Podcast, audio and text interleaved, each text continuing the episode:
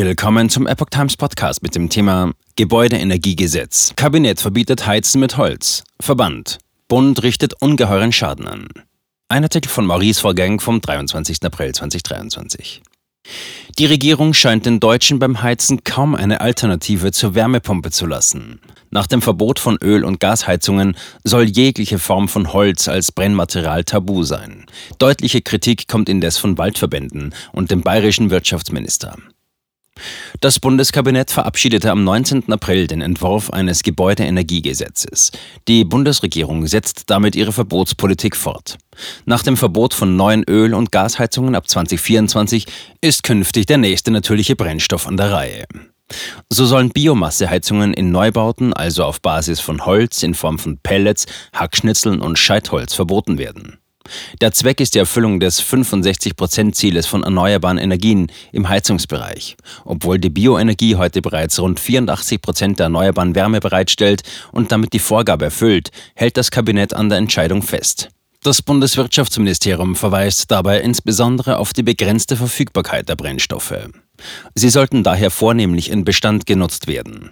Der Einbau einer Holzheizung soll künftig nur noch in Kombination mit einer Solaranlage für die Warmwasserbereitung, Solarthermie oder Photovoltaik erlaubt sein. Außerdem muss der Betreiber die Anlage mit einem Staubfilter ausstatten, berichtete Agrar heute. Verband. CO2 entsteht nun durch Verrottung.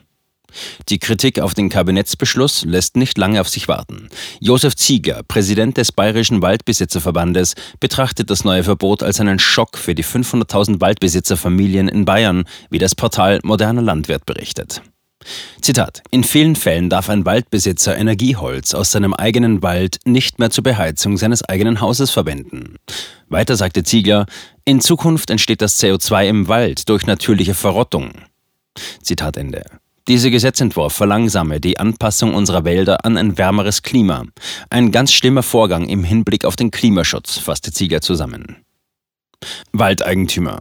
Bund gefährdet nachhaltige Waldpflege. Scharfe Kritik am geplanten Einbauverbot von Holzheizungen kommt auch vom Verband der Waldeigentümer. Der Verband sieht im Beschluss der Ampelkoalition zur künftigen Wärmeversorgung einen massiven Angriff auf die Holzenergie und damit die Zukunft der regionalen Energieversorgung im ländlichen Raum. Verbandschefin Irene Seeling sagte noch am selben Tag, mit der Diskriminierung der erneuerbaren Holzenergie gefährdet die Bundesregierung die nachhaltige Waldpflege in Deutschland. Derzeit stammen laut einer Pressemitteilung der deutschen Säge- und Holzindustrie zwei Drittel der erneuerbaren Wärme hierzulande aus Holz. Für die Waldeigentümer ist die Vermarktung von Restholz, das nicht höherwertiger verwendet werden kann als Brennholz, eine wichtige Einnahmequelle, um den klimaresilienten Waldumbau zu finanzieren. Wir rufen die Abgeordneten des Deutschen Bundestages dazu auf, diesem Gesetz ihre Zustimmung zu verweigern, sagte Seeling. Holzenergie sei nicht nur klimafreundlich, bezahlbar und nachhaltig, sondern bietet auch hohes CO2-Einsparpotenzial. Mit dem nachwachsenden Rohstoff Holz können andere fossile Energieträger wie Erdöl oder Gas ersetzt werden. Seeling.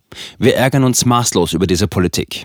Völlig überraschend, auch gegenüber dem bei der Verbändeanhörung vorgelegten Entwurf, ist nun eine Staubfilterpflicht vorgeschrieben. Diese Auflagen sind teuer und machen eine Holzheizung in der Regel unattraktiv, bemängelte Seeling. Wir ärgern uns maßlos über diese Politik durch die Hintertür, denn so entstehen unausgewogene und schädliche Gesetze, die ungeheuren ökonomischen und ökologischen Schaden anrichten. Zitat Ende. Ist das GEG ein ideologisches Wärmepumpengesetz?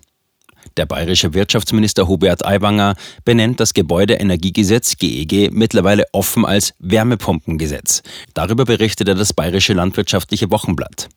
Seiner Ansicht nach ist es nicht durchdacht und basiert auf Fehleinschätzungen und Milchmädchenrechnungen. Es setzt ideologisch einseitig auf Wärmepumpe, ignoriert die Chancen von Wasserstoff und diskriminiert Brennholz, so Aiwangers Einschätzung.